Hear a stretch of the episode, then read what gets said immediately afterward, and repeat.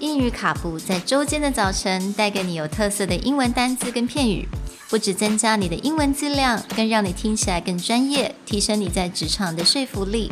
英语卡布早晨一杯知识加倍，English cappuccino, your morning cup of knowledge. Good morning, everyone. Good morning.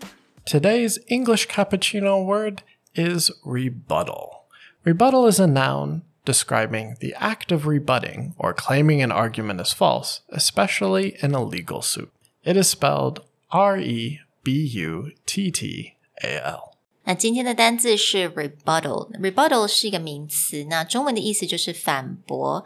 那这个字呢，通常是用在法律的 trial 里面，就是审判中，或者是在辩论的时候可以使用。 You'll most often see rebuttal in terms of a legal context or a formal debate. So, if you ever watch a political, especially a presidential debate, they'll usually have someone gives an answer, the other side can give a rebuttal. The same in a legal situation where one lawyer makes an argument, the other lawyer can rebut that argument, and then you will move forwards in this back and forth manner.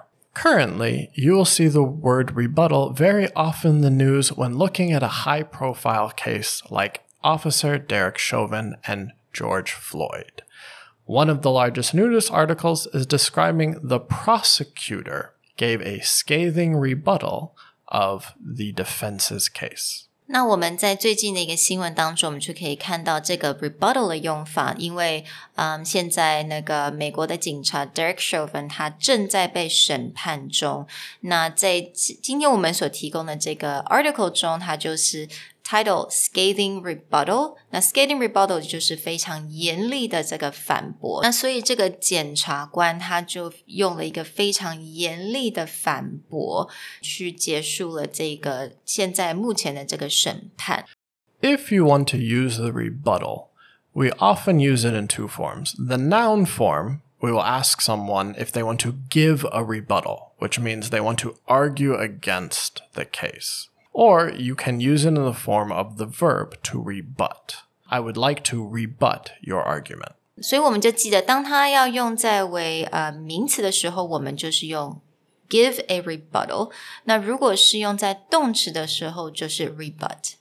The next time that you need to get into an argument or a debate with someone, be sure that the format allows both sides to have a conversation. This involves argument plus rebuttal.